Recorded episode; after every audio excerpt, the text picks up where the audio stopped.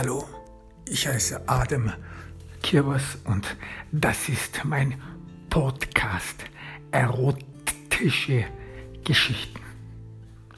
Als Margit, die Leiterin der Modeagentur, den Models, mitteilte, dass eine unvorhersehbare neue Chance für sie angebrochen sei, sich selbst einen Namen zu machen, waren viele Mädchen und auch Jungs in der Modelagentur überschwänglich. Sie waren fassungslos. Es könnte der Durchbruch für sie sein. Doch irgendwie konnte sich Miriam dieser allgemeinen Freude nicht anschließen, als ob sie nicht richtig verstanden hätte, worum es hier wirklich geht. Und sie dachte bei sich, wo führt das alles hin? Welchen Genuss und welche Freude bekomme ich von dieser Arbeit? Sie fühlte sich immer noch leer. Sie fühlte sich immer noch hier wie jemand, dem diese Arbeit Tag, täglich, der sie nachgeht, nicht erfüllt. Leere. Sascha, der in der, der in der gleichen Modeagentur wie Miriam arbeitet, war über allen Wolken. Das ist die Chance, um endlich als Model durchzukommen. Den Durchbruch zu schaffen, Karriere zu machen. Jeder würde sein Gesicht kennen. Eine neue Chance. Eine neue Chance für ihn und für jeden anderen auch. Der Jungbauen Kalender, der würde in der ganzen Modeszene Beachtung finden. An dem Tag, als die Nachricht Sascha erreichte, war er erregt. Er, er und Miriam hatten sofort Sex. Und wieder war da nichts Besonderes daran. Als Sascha sich seiner Kleider entlegte, entledigte, irgendwie spürte es Miriam nicht. Spürte nicht dieses Verlangen, spürte Miriam nicht diesen Reiz, den man normalerweise spürt. Diesen Reiz, der eigentlich aus ihr selbst herauskommen müsste, der aus ihrem Inneren herauskommen müsste, der mit ihr etwas machen müsste. Sie glaubte es, zumindest irgendetwas Besonderes, irgendein Reiz, irgendetwas, das sie bis dahin noch nie erfahren hätte. Doch es, es blieb aus. Sie sah nur Sascha, Sascha, der, wer, als er seinen Penis in sie rein und raus schob, immer sich durchs Haar fuhr, mit der Hand durchsah, die Augen geschlossen hielt und an etwas denkte. Miriam musterte seinen ganzen Körper. Es war irgendwie kein Reiz da. Sie war irgendwie voll Abwesen. Oder sie wartete voller Erwartung auf etwas, was eine treffen würde, aber schlussendlich dann nicht eintraf. Sie starrt auf seinen Penis, sie starrt auf seinen Penis, wartet, sieht, wie er in ihre Vagina rein und raus geht, versucht einen Reiz davon zu erhalten, versucht irgendetwas Besonderes dabei zu fühlen, irgendetwas, das in ihr, aus ihr herauskommt, irgendwie, das sie überschwänglich macht, nahe einem Orgasmus macht. Doch da ist nichts. Sie spürt nichts. Später dreht sie sich auf die andere Seite um. Sie hält sich mit beiden Händen am Polster fest. Und sie erwartet Saschas Penis in ihr. Sascha führt ihn seinen Penis ein. Aber trotzdem, es gibt Miriam keine Erregung. Es gibt ihr nicht dieses gewisse etwas, kein anderes Gefühl, kein Reiz. Ihr Kopf ist viel leer. Sie denkt immer noch an Sascha, hat immer noch sein Bild vor Augen, wie er in sie stößt, sich durchs Haar fährt und dabei offensichtlich die Erregung hat, dabei offensichtlich dieses Besondere fühlt. Wahrscheinlich die glückliche Nachricht, dass seine Modelkarriere nun einen neuen Lauf hat, einen neuen Beginn hat, wie er sagt.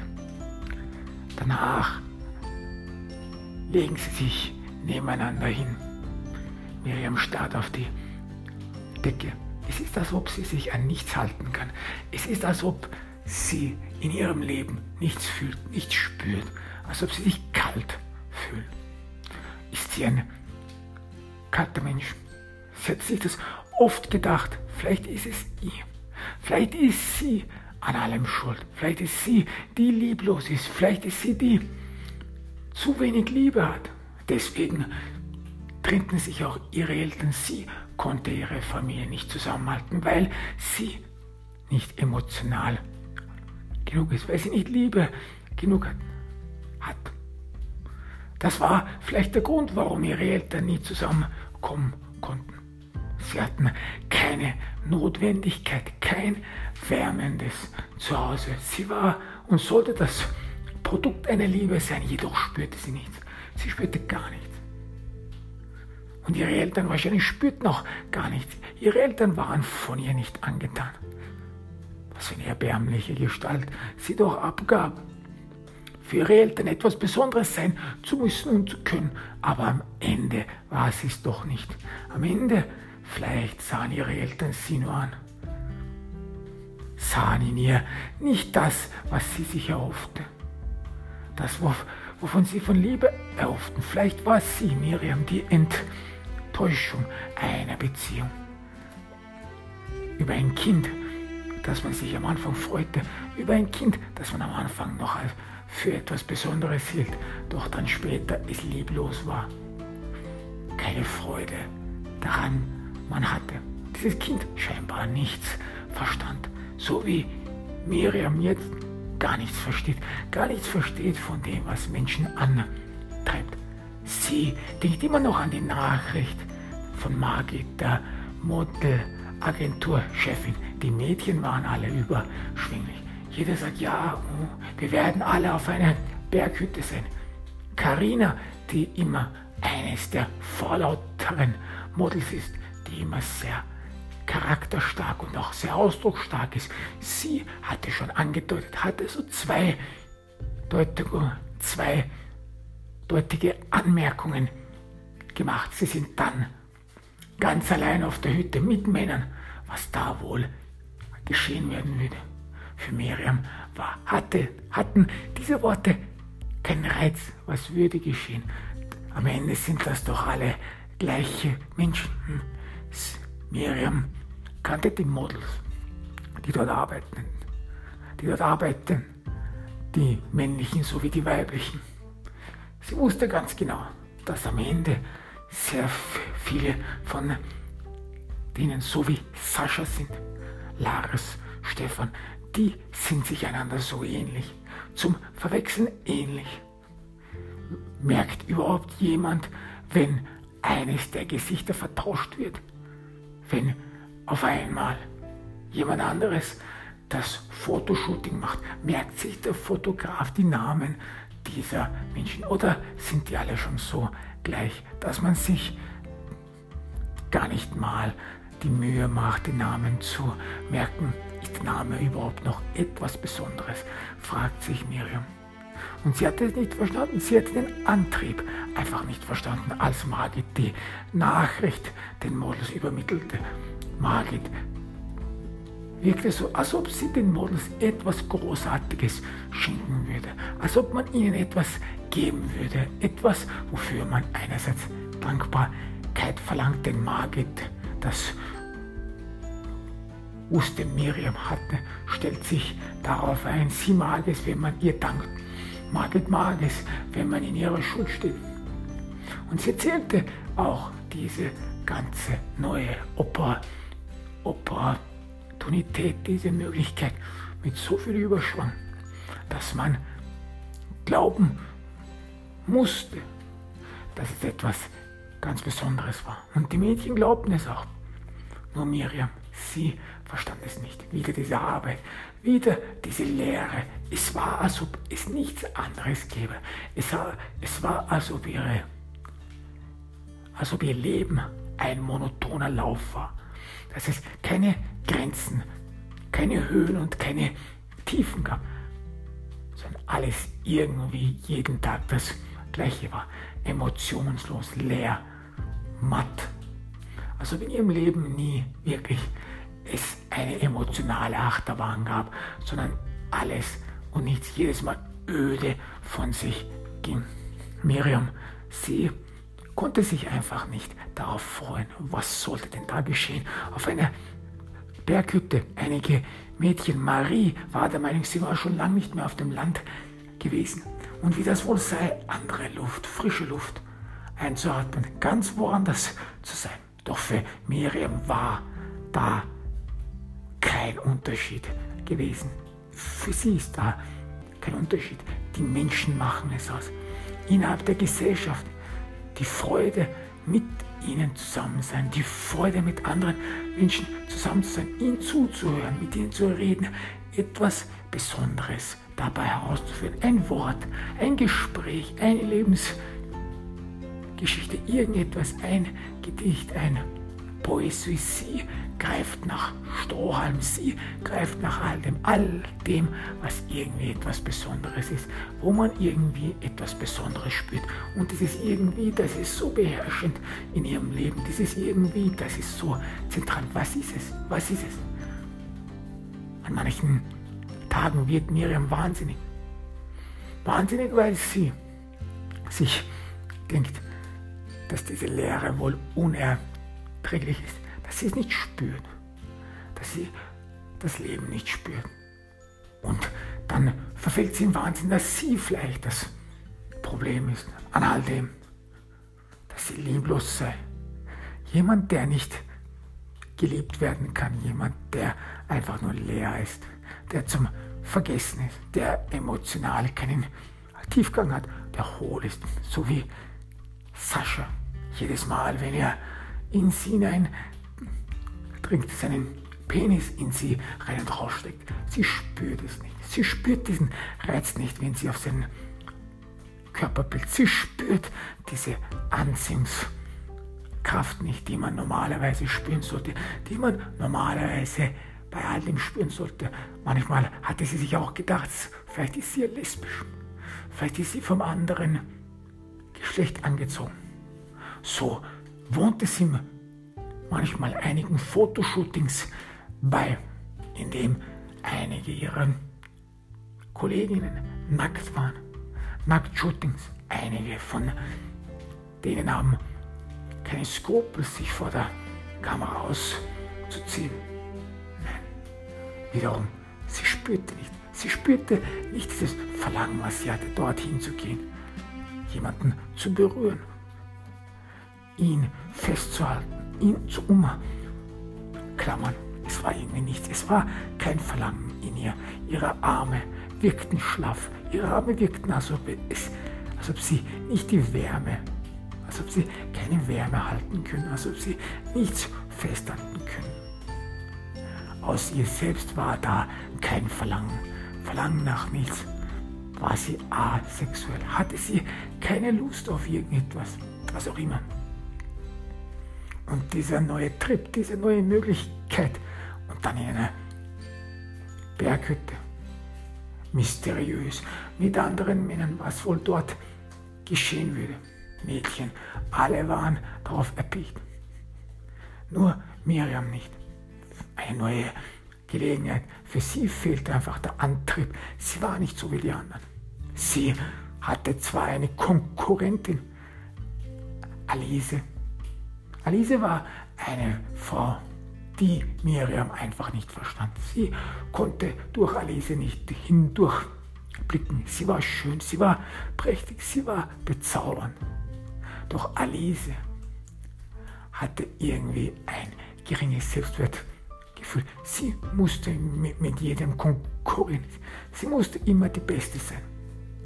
Und laut Alice war Miriam die Einzige, die ihr das Wasser reichen kann. Laut Alese ist Miriam ihre Erzrivalin. Und Miriam hatte schon oft gehört, wie Alise sich über sie beschwerte. dass sie immer die besten Fotografen bekommen würde, dass Miriam übervorteilt werden würde, dass Margit ein spezielles Verhältnis mit Miriam hätte, was so nicht stimmt. Margit und Miriam sind nicht irgendwie persönlich. Es ist eher, dass Alices und Alices Wetteifer von vielen gehasst wird, dass man sie manchmal außen vor lässt und dass sie für viele unerträglich ist. Doch etwas war an ihr, das Miriam so nicht verstand. Dieser Ehrgeiz, der am Ende doch einem nichts bringt, der am Ende doch keine Früchte trägt. Für Miriam war dieses Leben, das Modelleben, in dem man sich nur Make-up aufsetzt, eine Kleidung und ein Produkt präsentiert, das so mit einem gar nichts zu tun hat. Das gab ihr keine Erfüllung. Sie ist und sie war irgendwie in diesen Job, in diesen Beruf hineingeschlittert. Sie musste weg von zu Hause, von dieser Spannung, von diesem, von dieser Sackgasse, die sie erreicht hatte mit ihren Eltern. Sie konnte das Loch, die Wunden ihrer Eltern nicht kitten. Sie konnte es, es nicht vollbringen, dass ihre Eltern wieder zueinander fanden. Es war alles nichts anderes als ein Trümmerhaufen. Und sie konnte nicht in dem Haus ihrer Eltern bleiben. Sie konnte nicht das anblicken, was, was man anblicken musste, was einige vielleicht als Realität abtaten, nämlich dass Liebe vielleicht so gar nicht existiert, dass es zerbrochen und in tausend Scherben zertrümmert ist. Dass man dann, wenn man es blickt, dem gewahr wird. Doch Miriam konnte dem nicht gewahr werden, denn das hätte ja bedeutet, dass sie nichts mehr hatte, nichts, wofür sie leben wollte, nichts, wofür sie glauben wollte. Sie hatte nichts, keine Erfüllung in ihrem Leben, nichts, nichts außer diese Leere. Und sie spürte auch nicht dieses Besondere. Etwas. Sie hatte es einfach nicht. Das machte sie alles nachdenklich. Doch für Alice, manchmal, manchmal bewunderte sie auch Alice. Alice, die scheinbar wie auf Schienen war, die so viel Energie aufwenden konnte, so viel Energie jeden Tag aufzustehen und eine neue Konkurrentin zu finden, die jeden Tag er, er, erpicht war, etwas zu verändern, sich selbst zu verändern. Oder vielleicht sah sie etwas, sah sie etwas, wofür sie streben konnte, was Miriam so nicht hatte. Etwas, wohin man gehen könne, eine Erfüllung erfahren könnte. Nein, es sind alles die Fotografen, die Miriam hat, die machen Miriam so was Besonderes. Doch was sah, was sah Alice in ihr? Für Miriam waren die Fotos, die die Fotografen machten, doch am Ende nichts sagen. Sie hatten keinen Ausdruck, keinen Charakter, nicht wie man wirklich war, sondern wie man Leuten etwas verkaufen sollte. Selbstverständlich waren, waren einige Fotografen nicht freundlich. Sie, die behandelten sie auch immer höflich. Andere waren einfach nur unerträglich. Die gaben nur Befehle. Beweg dich so, beweg dich hin, lächle weniger, lächle mehr für die warst du nichts anderes als ein Stück Fleisch, eine Puppe, die man nach Lust und Laune modellieren konnte, anziehen konnte. Miriam mochte diese Leute nicht. Sie, ihr Lieblingsfotograf war Pascal. Pascal war immer einer dieser freundlichen Menschen, der immer so viel Freundlichkeit und Lebensfreude in einen Raum brachte, der jeden, sobald er traf, erfreuen konnte, der immer ein freundliches Wort für sich und für jeden anderen hatte, der jeden motivieren konnte, der immer, wenn er Fotoshootings machte, den Models zuredete. Sehr gut, das hast du gut gemacht. So sieht man deinen Charakter. So sieht man, wie du wirklich bist weiter so. Das erfreute Miriam, das gab ihr etwas Besonderes, das war etwas, wofür sie arbeiten konnte, wofür sie auch Hoffnung hatte. Ein Gesicht, ein Gesicht und ein Bewusstsein, das sie vielleicht hatte, unter der Maske, unter der Schicht an Verkleidung, unter der Schicht die, an Verstecken, hinter denen sie sich verbirgt, aus, aus denen sie sich nicht traut, hervorzukommen. Vielleicht war da etwas Besonderes, vielleicht sah Pascal dort irgendetwas. Miriam liebt es, mit ihm zusammenzuarbeiten. Und als sie erfuhr, dass Pascal der Fotograf war, war, war sie erleichtert. Zumindest wäre es nicht ganz so schlimm. Zumindest würde sie sich nicht ganz verloren fühlen. Sie hätte irgendjemanden, der auch dort ist. Alice. Alice war Fuchs, Teufelswild. Als sie erfuhr, dass Pascal der Fotograf war, sie blickte Miriam mit, mit an. Selbstverständlich wird, sie, wird es sich jetzt alles nur um, um sie drehen. Das ist die Chance meines Lebens. Ich habe in meinem Leben nie etwas geschenkt bekommen. Mir hat nie jemand geholfen. Und sie bekommt alles. Sie bekommt alles, was sie will. Für Miriam waren diese Worte verständnislos. Was hatte sie bekommen? Wovon redet sie eigentlich? Sie wollte nur mit jemandem zusammen sein. Sie wollte nur eine gute Zeit haben. Den Moment genießen. Sie war jung, ja, selbstverständlich. Sie wusste es. Aber Miriam war und ist abgestumpft. Abgestumpft vom Leben.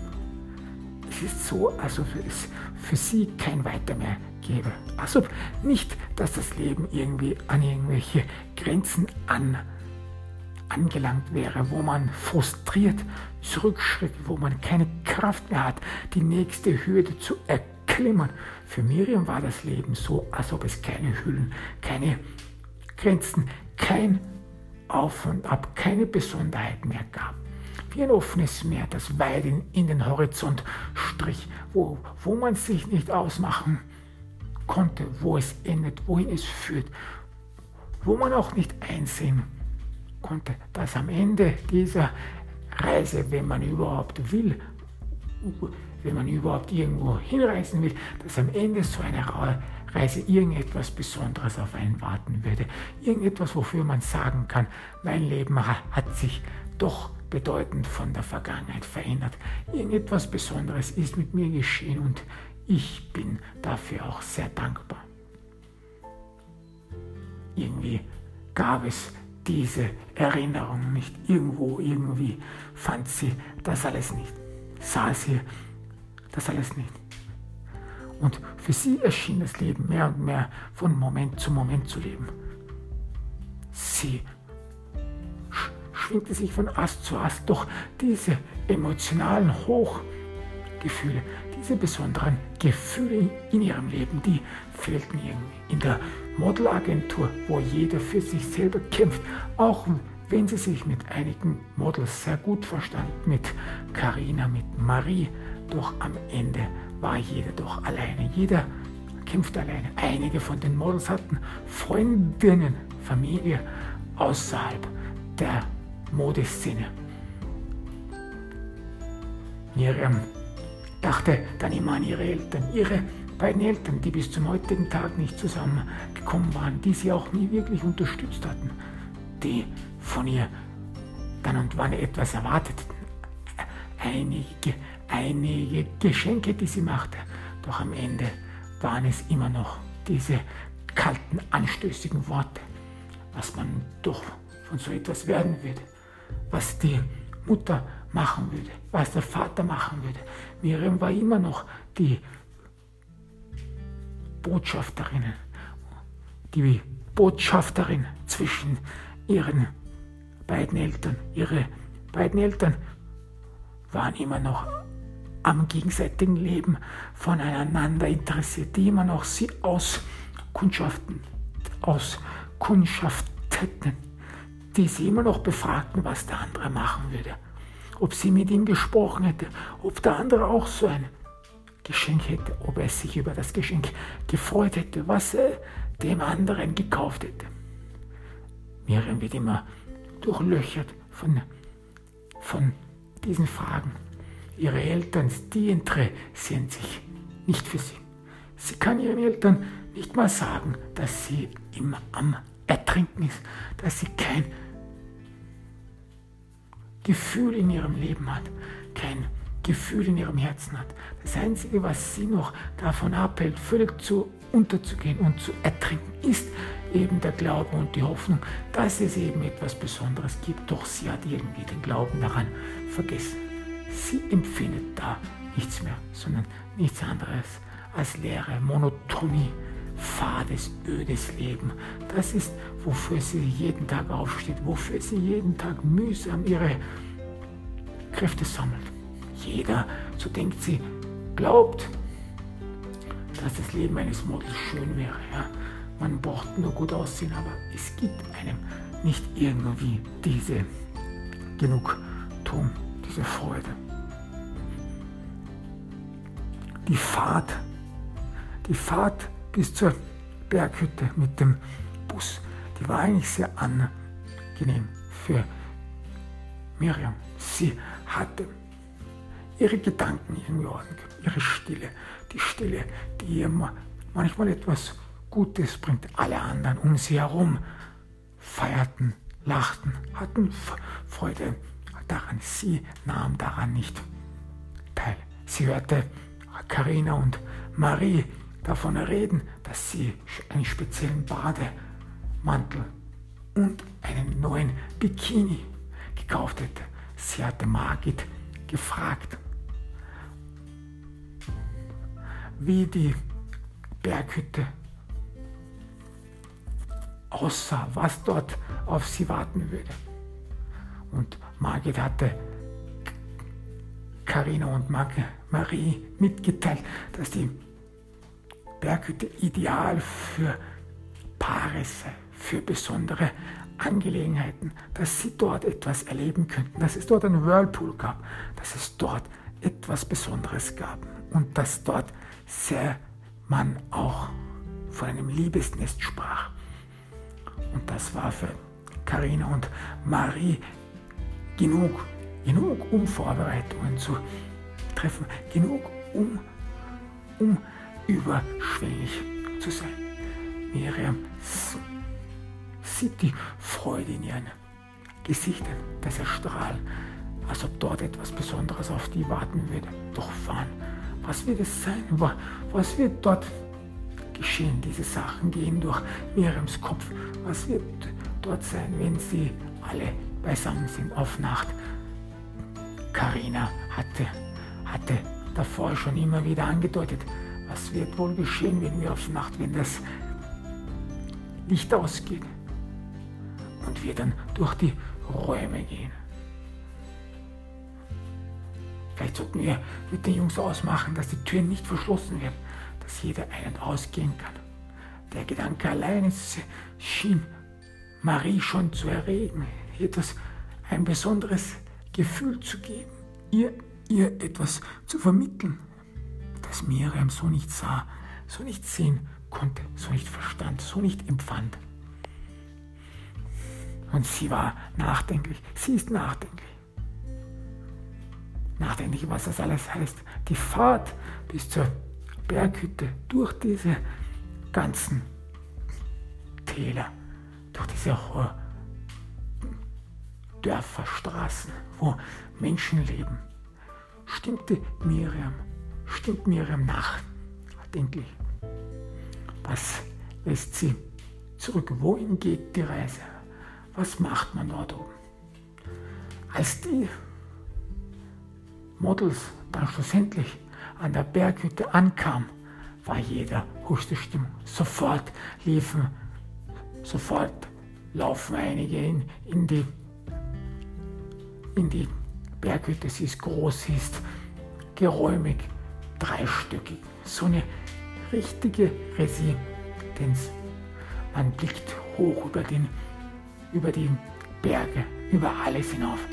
Der Ausblick ist ein Traum, ein Wahnsinn. Diese ganzen Häuser, Berge, dieses Gefühl, diese Luft, es ist etwas Besonderes. Es ist etwas, was einem innere Freude gibt. Oder irgendetwas, was man fühlt, aber kaum irgendwie beschreiben kann. Miriam sieht sich die ganzen Landschaft an. Das Ende. Als ob irgendetwas in ihr Freude spürt darüber, dass ihre Welt vielleicht irgendwelchen Ausblick hat. Nicht damit es eine Grenze gewahrt wird, sondern eher, dass es in ihrer Welt Ecken und Kanten gibt, dass es in ihrer Welt so etwas wie einen, einen bewussten Punkt gibt, eine Ebene, aus der man sich orientieren kann, dort, womit man, wo man hingehen kann. Sie sieht Straßen. Und diese Straßen geben Miriam zum ersten Mal so etwas wie ein beruhigendes Gefühl. Sie führen irgendwo hin. Sie haben einen Punkt, einen Anfang und ein Ende. Sie führen zu einem Ort, sie führen zu einer Person, sie führen irgendwo hin, wo man vielleicht doch noch einen Ausweg findet, wo man doch noch vielleicht ein ganz anderes Leben leben kann. Vielleicht ist ja das das Problem, vielleicht war das das Problem die ganze Zeit denkt sich Miriam, sie hatte einfach ein falsches Leben begonnen. Sie hatte irgendwo angefangen, wo sie nicht anfangen hätte sollen, wo sie niemals über das Leben hätte hat lernen können, sondern nie nur für andere da war. Und waren ihre Eltern nicht unreife Kinder? Waren die nicht diejenigen, die die ganze Zeit nur aneinander nörgeln können, aneinander nur aussetzen können? Sind nicht ihre Eltern daran schuld, dass sie selber kaum irgendetwas, so etwas wie Liebe spüren? Als sie, als Miriam zum ersten Mal ihrer Mutter von Sascha erzählte und sich dabei Hoffnungen machte, dass sie mit ihrer Mutter Geschichten über Liebe, über Freundschaften, Geschichten über Männer teilen konnte, aber auch Ratschläge. Und Miriam, sie bedarf Ratschläge und sie bedurfte Ratschläge. Und sie hoffte sich, dass ihre Mutter irgendwas Besonderes für sie sagen konnte, ihr helfen konnte. Man muss auf passt sogar Warnungen. Miriam hätte sich sogar darüber gefreut, wenn ihre Mutter sich aufgeregt hätte, wenn sie etwas ausgemacht hätte, dass ihre Tochter scheinbar einen hat, einen Freund hat, den sie nicht ganz kennt, der von der gleichen Arbeit ist. Doch nichts sprach ihre Mutter an. Sie überlegte nur einige Zeit, sagte dann gut und fing danach an, darüber zu sprechen, dass sie vielleicht jemand anderen hätte kennenlernen können, statt ihren Vater. Dass sie die Möglichkeit vielleicht gehabt hätte, glücklich zu sein mit jemand anderen. Und da waren doch einige, in ihrer Jugend, die in sie interessiert waren, die von ihr etwas Besonderes wollten. Und das war ihr. Und das war dann das Ende der Geschichte. Das war, was Miriam ab, abgestumpft hatte, was Tränen in ihre Augen drückte. Sie hatte nichts mit nichts in ihrem Leben, das sie mit anderen teilen konnte. Am Anfang die Beziehung mit Sascha schien ihr als etwas Besonderes, als ihr Fels in der Brandung, der sie irgendwie noch hält. Ein Leuchtturm, der ihr so etwas wie Hoffnung gibt. Doch mehr und mehr verlor sie sich in dem Gedanken. Am Ende war die Beziehung zu Sascha auch nicht etwas Besonderes. Es gab ihr auch nicht etwas Besonderes. Und Miriam, wenn irgendjemand sie gefragt hätte, wenn ihre Eltern sie gefragt hätten, was denn das Besondere ist, oder wenn ihre Eltern sie ausgefragt hätten, wie Sascha ist, was und wie das Leben mit ihm ist, es wäre ihr unangenehm unangenehm gewesen. Was sagt man darauf? Dass die Hoffnung, die man gehabt hat, dass die sich in Luft auf, aufgelöst hat, dass man so nichts mehr empfindet, nichts mehr Besonderes empfindet, dass die Beziehung laut ihrer Meinung und ihrer Vorstellung ihr keine Genugtuung gibt, dass sie aus ihr nicht schlau wird, dass sie aus dem Leben nicht schlau wird. Nein, darüber reden hätte sie mit niemandem können. Sie stellte sie sich auch vor, manchmal vor, dass Leute sie wahrscheinlich für doof hielten, schwachsinnig hielten. Sie schwadroniert übers Leben wie einige dieser verlorenen Philosophen die nur reden können, reden können und ätzen können über das Leben und dass es so keine irgendwelchen Sinn und keine Hoffnung macht. Diese ewigen, traurigen Melancholiker, die so nichts anderes als ihre Verbitterung teilten. War sie einer dieserjenigen, war sie einer dieserjenigen Schwadronierer? Sie konnte über die Beziehung nicht reden, sie hatte nichts, worüber sie reden konnte. Wovon, dass sie nicht spürte, dass sie nicht diese Anziehungskraft spürte mit, mit Sascha oder mit irgendjemanden, dass sie durchs Leben lustlos ging, dass ihr Leben keine Ecken und keine Kanten hatte. Sie sieht die Berge und zum ersten Mal fühlt sie irgendetwas in ihr hochkeimen, etwas Neues ersprießen. In dieser Einsamkeit und obwohl sie umgeben ist mit Models. Sie spürt diese Einsamkeit in dieser Berghütte. Sie geht in die Berghütte. Sie, ihr ist das Zimmer egal. Sie hört schon die Mädels streiten, welches Zimmer wem gehört, wer was bekommt. Für Miriam ist das völlig egal. Sie würde auch auf dem Sofa schlafen. Die Berghütte ist schön geräumig.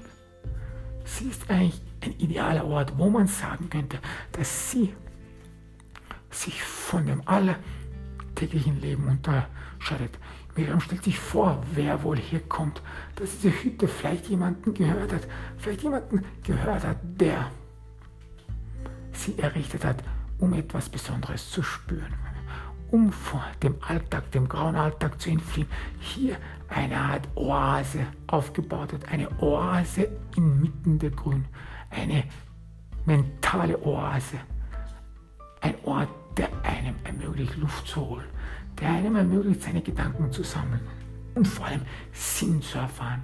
Das war für Miriam wichtig. Sie musste Kraft schöpfen, Kraft schöpfen, um in ihrem Leben noch irgendeinen Sinn zu erfahren. Denn sie dachte sich zunehmend mehr und mehr, dass wenn sie stürbe, wenn ihr irgendwas geschehen wird, auch wenn sie Model war, auch wenn sie ein ganz gewöhnliches, ödes, fades Leben lebte, wenn ihr irgendetwas geschehen würde, dann würde sich nichts ändern. Dann würde es ihr nicht leid tun und der Welt nicht leid tun. So ein Leben lebte sie. Und dieser Gedanke war für sie verheerend. Dieser Gedanke ist für sie zermürbend. Und auch der Gedanke, dass sie von der Welt gehen würde, ohne irgendetwas Besonderes erlebt zu haben, erlebt zu haben, einfach so von Tag zu Tag gelebt zu haben, durch das Leben durchgereicht worden zu sein. Das machte er das Rechte aus. Und zunehmend dachte sie auch an Tod, an Mord, an, an Verlassenheit, an, an Aus, Ausgesetztsein, sich selbst verlieren. In der Früh auf, aufzustehen, sich an nichts mehr zu erinnern, eine ganz unterschiedliche Welt zu leben, in einem ganz unterschiedlichen Leben aufzuwachen. Dieser Gedanke, der gefiel ihr auch. Was wäre, wenn sie in das Leben von jemand anderem aufwachen würde? Von einer Mutter, einer Frau, von wem auch immer, einer ganz gewöhnlichen Arbeiterin, die in der Früh aufsteht, für ihre Kinder sorgen muss, für ihre Kinder essen, kochen, Frühstück machen muss, wenn sie einfach nur gebraucht werden würde, wenn niemand von ihr irgendwelche dummen Antworten verlangen würde, wenn niemand sie ausfragen würde, was der andere machen würde, was der andere ist, wo er ist, was er macht, was er ihr gegeben hat, was er ihr gesagt hat, was sie ihm gegeben und geschenkt hat, wenn das alles gar nicht wäre, wenn sie mit einem Knall in ein Leben aufwacht, wo, wo ihre Kinder spielen, schreien, kreischen, herumtoben, lachen und wenn das ihre Welt wäre.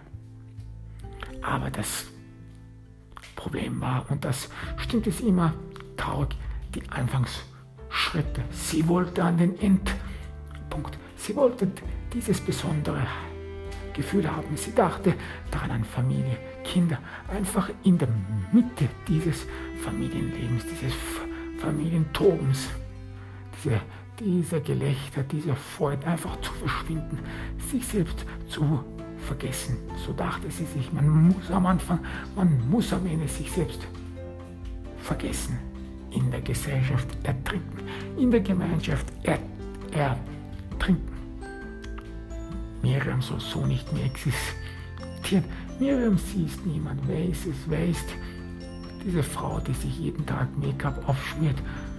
Ein ganz anderer Mensch ist. Und wenn das Make-up abgetragen ist, sie für einige Momente vor dem Spiegel steht, sich selbst ansieht, vielleicht in diesem Winkel ihres Gesichtes dort eine Persönlichkeit sehen, versucht jemanden sehen, versucht jemand, der sie, den sie kennt, der sie anblickt, der sie versteht, zu jemandem, den sie zurückkehren kann. Jemand, der Ecken und Kanten hat, der irgendwo wohnt, der irgendeinen Platz innerhalb der Gesellschaft hat, dem man zuhört, der ein Leben hat, der ein Leben hat, über das er reden kann. Dieser besondere Mensch, den hatte sie immer und immer wieder gesucht, hinter diesen Fassaden, hinter diesem Make-up, hinter diesem Lächeln, hinter diesen Augen. Doch am Ende blickt sie ins Nichts. Blickt sie in eine Welt voller Leere. Miriam geht durch die Berghütte, durch die Räume und wieder ist sie fasziniert worüber sich einige freuen können. Die Jungs haben sich sofort eine Badehose angezogen und haben schon den Whirlpool angemacht. Ein paar Getränke werden herumgereicht. Einige haben schon eine Sonnenbrille auf. Musik wird gemacht. Spielen, springen. Sascha ist in, in seinem Element. Mit den anderen Jungs. Er beachtet Miriam gar nicht. Da ist keine besondere Verbindung. Schon die Hinfahrt zur Berghütte haben sie kaum miteinander gesprochen. Am Tag davor war sie für ihn noch so etwas wie ihr, eine Freundin, mit der er Sex hatte. Doch am Tag danach war sie für ihn nur irgendjemand. Irgendjemand, den man links liegen lassen kann, für den man sich auch nicht irgendwie aufwenden muss, mit dem man, so scheint es auch nicht irgendwie angeben kann. Das sah Miriam auch, dass einige Modeljungs gerne Mädchen ausführten, gerne diese Mädels um sie herum hatten und auch gerne mit, mit denen Angaben, Angaben vor anderen Models, vor anderen Jungs, ihnen zeigen wollten, dass sie etwas Besonderes sind, dass sie auch das Mädchen bekommen können, dass sie auch diese Männer sind. Doch bei Sascha regte sich da nichts. Der erste Tag am Abend in der Berghütte. Die Stimmung ist aus, ausgelassen. Jeder feiert. Miriam hat sich auch einen, einen Badeanzug angezogen. Sie nimmt an den ganzen Feierlichkeiten teil. Jeder redet durcheinander.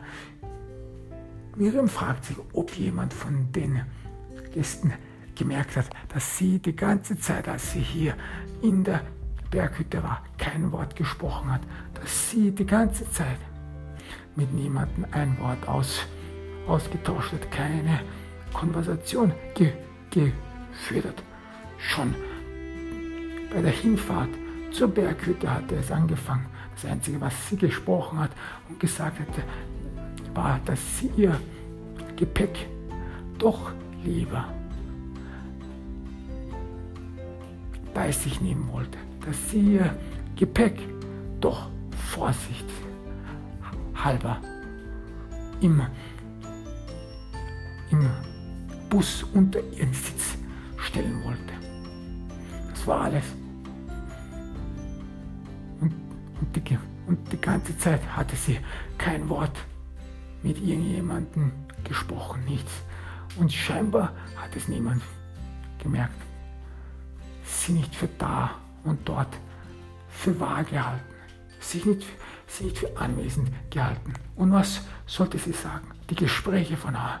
Sie hörte Karina und,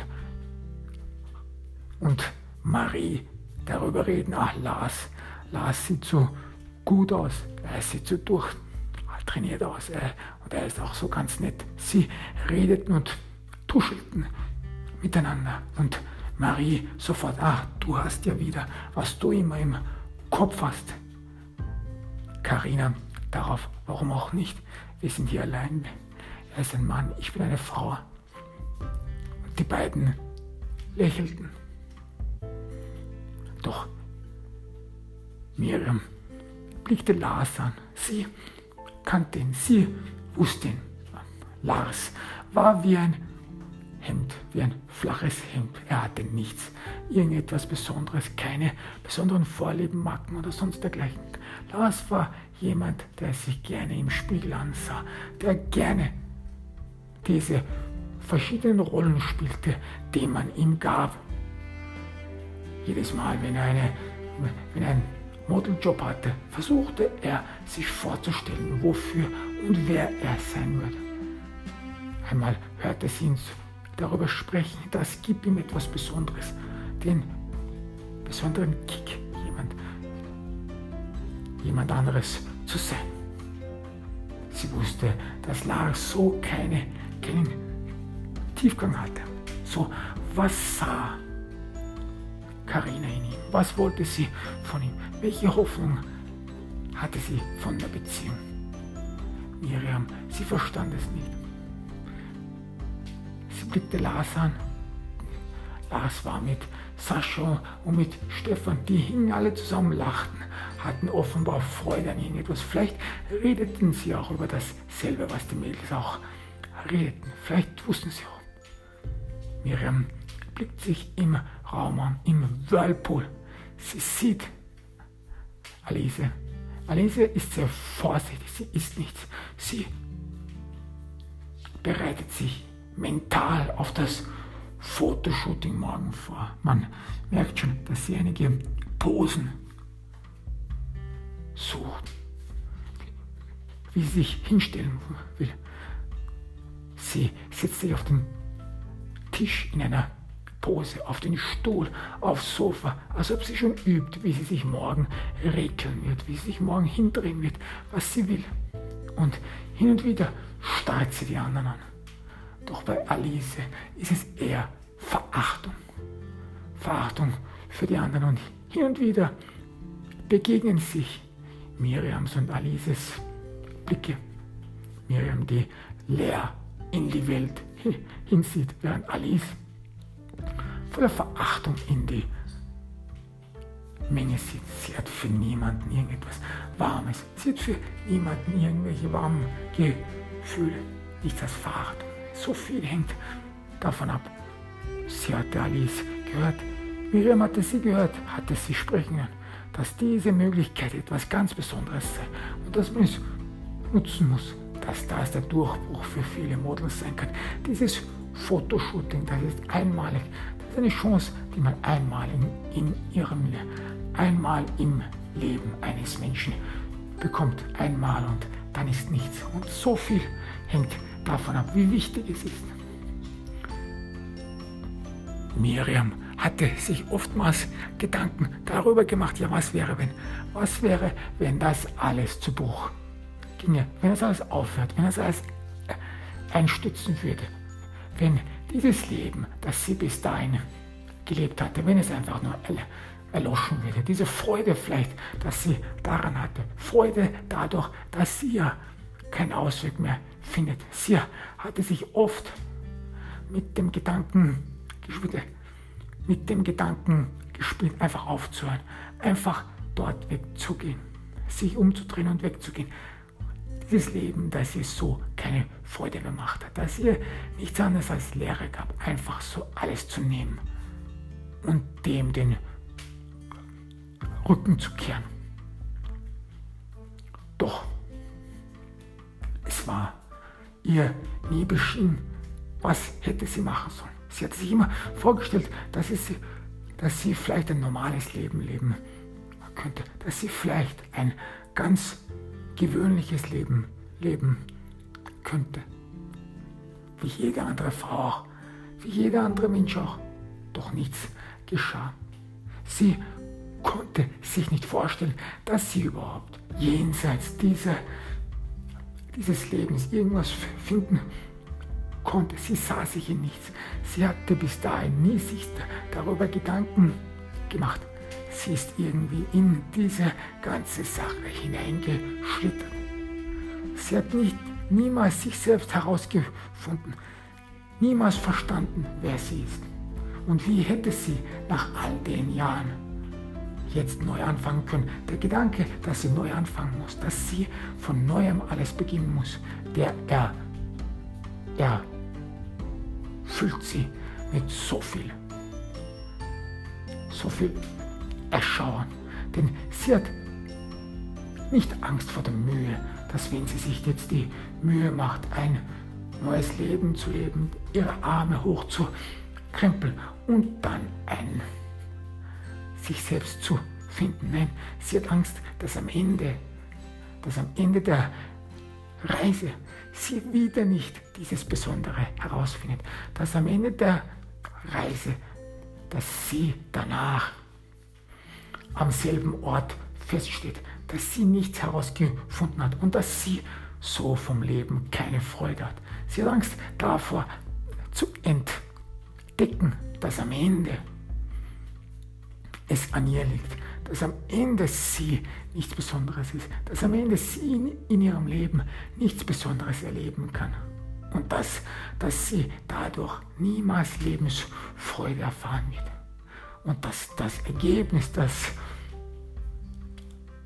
Resultat sehr schlimm wäre. Denn wenn sie jetzt dieser Gesellschaft, dieser, diesen Models, die sowas wie Freunde sind, auch wenn sie mit dir nicht verbunden ist, dass wenn sie aus diesem sozialen Netz herausfällt, dass sie gar nichts mehr hat. Sie hat außerhalb dieser Modelszene niemanden. Niemand, der nahe genug ist, den sie Freund oder Freundin nennen kann. Nein, das ist ihre Welt. Und vielleicht so hofft sie, vielleicht so denkt sie und das ist schon die Abgestumpftheit, die aus ihr spricht.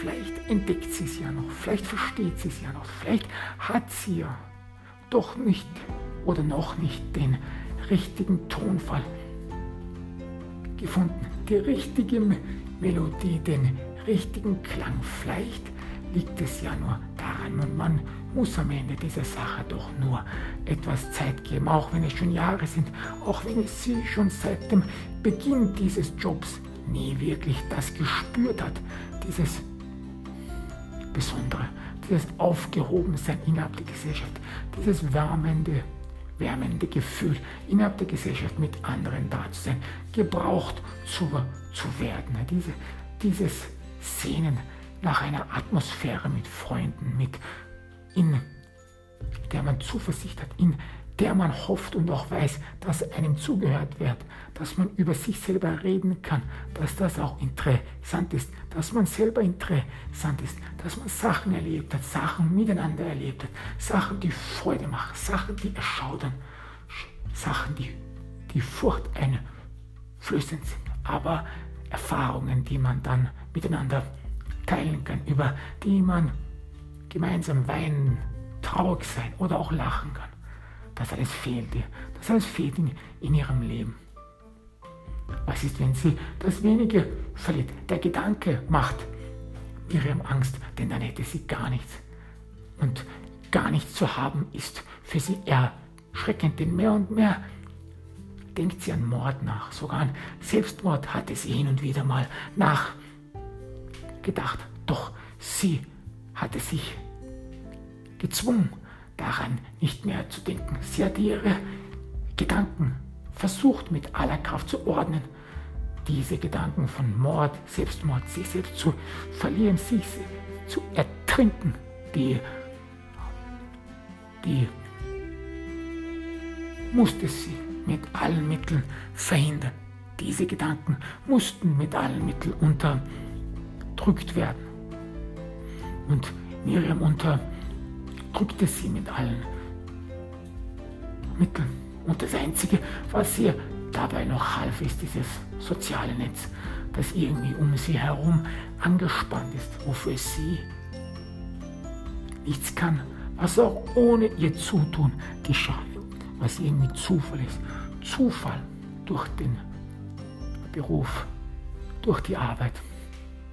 Doch am Ende in ihrem Leben hat sie nichts. Am Ende hat sie nichts, wofür sie sich freuen kann, sondern nur die einzige, der einzige Kampf, den sie jeden Tag kämpft, die einzige, der einzige Widerstand, gegen den sie sich jeden Tag aufbäumt, ist genau der Widerstand gegen das Ende, gegen, den, gegen das sich selbst verlieren. Der Kampf fürs Leben, fürs Leben, der aber so immer, immer und immer jeden Tag und jeden Tag schwieriger wird. Schwieriger, weil es immer schwieriger wird, überhaupt noch einen Sinn darin zu sehen, einen Sinn im Leben zu sehen.